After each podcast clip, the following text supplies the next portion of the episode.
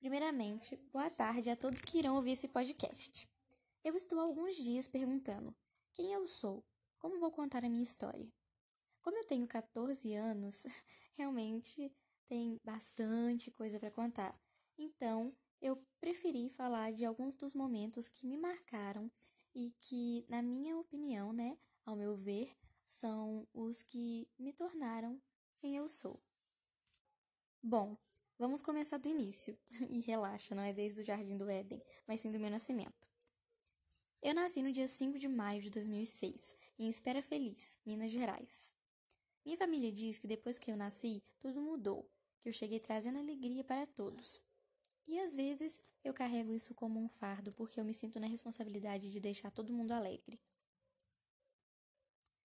O meu pai, ele nunca foi muito presente, tanto que eu não gostava dele quando pequena, quando ia me visitar, fingia que estava dormindo para não ter que falar com ele. Aos três anos, minha mãe começou a namorar um outro cara, que mais tarde viria se tornar o meu padrasto, mas que eu tenho uma consideração enorme e até chamo de pai. Na madrugada do dia 4 de maio de 2011, perdi o meu avô, que até então era o pai que eu nunca tive. E a minha mãe ela havia engravidado novamente. Então, meses depois, eu tive meu primeiro irmão, o Lucas. Durante os anos que foram se passando, eu vivi vários altos e baixos, momentos felizes e momentos tristes. Mas isso é a vida, faz parte. Mesmo com isso, a maior parte do tempo eu era uma criança extremamente feliz. Adorava fazer roupinhas de Barbie junto com a minha avó, brincar de panelinha, de areia, descer o barranco, jogar jogos como queimada, pique-bandeirinha, os de tabuleiro. Eu gostava também de pular corda, amarelinha, entre outras brincadeiras de criança. Ah, eu também gostava muito de ler. Ficava extremamente feliz ao ganhar um livro ou um gibi da Turma da Mônica. Lembra do meu pai? Então, quando eu tinha 11 anos, descobri que ele ia ter outro filho, o Miguel. E eu fiquei devastada, porque, como ele já era ausente e não me dava muita atenção, achei que quando o Miguel nascesse, ele não iria me amar mais. Eu conversei com ele, mas digamos que não resolveu muita coisa. Então o Miguel nasceu e foi muito bom pegar ele no colo. Fiquei feliz por ter outro irmão. e aí, quando eu tinha 12 anos, descobri que teria outro irmão por parte de pai. Foi aí que veio a Laura, e eu sou encantada nela. Dizem que somos muito parecidas, tanto nas artes quanto na aparência, mas eu não acho muito. Agora que você já sabe mais ou menos da minha história, eu vou te falar sobre a minha pessoa, e baseado no meu ver, não em opiniões externas. Bom, eu me acho muito inteligente, sem brincadeira. Sou da área de exatas, mas também amo história. Adoro estudar, ler coisas diferentes e quando tenho dúvidas sobre alguma coisa, eu vou a fundo para saber o que é. Como foi o caso da fórmula de Bhaskara e o teorema de Pitágoras, que eu fiquei tão curiosa para saber o que era que passei dois dias das férias estudando sobre. Também sou uma pessoa extremamente ansiosa e hiperativa. Sempre preciso fazer alguma coisa ou mexer em alguma coisa e qualquer coisinha pode me fazer ficar muito mal ou muito bem, dependendo do que for. Eu sou extremamente apaixonada na natureza, no mar, nos animais, com especial assim, só um pouquinho nos cachorros.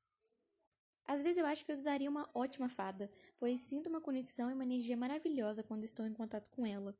E quando eu digo estar em contato com a natureza, eu me refiro a um campo, uma praia ou uma cachoeira as partes que não têm muita intervenção humana, sabe?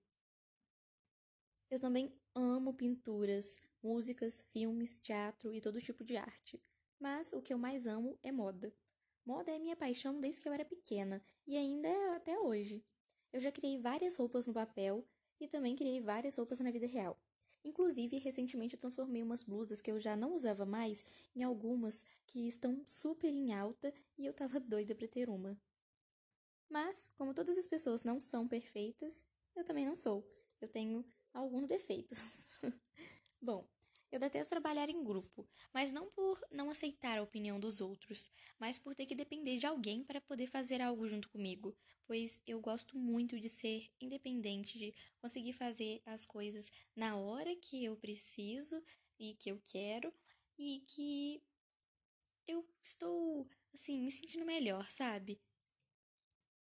Eu também sou extremamente sincera, e por mais que às vezes seja uma coisa boa, nem sempre as pessoas querem ouvir a verdade. Tem uma frase que eu gosto muito que é assim: Me diga a verdade e eu decido se me machuca ou não.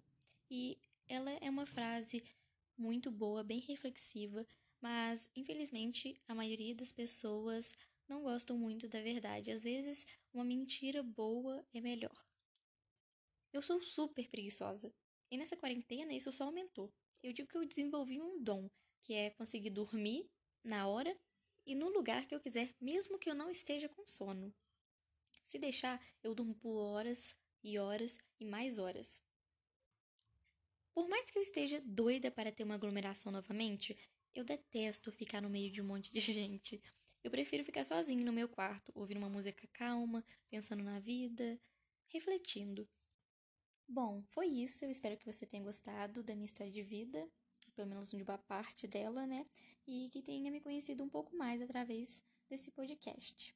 Eu sei que sou nova na escola e que vocês não me conhecem muito bem e que eu sou bem fechada na maioria das vezes, pouco participativa, eu diria mas eu sou uma pessoa extremamente vergonhosa.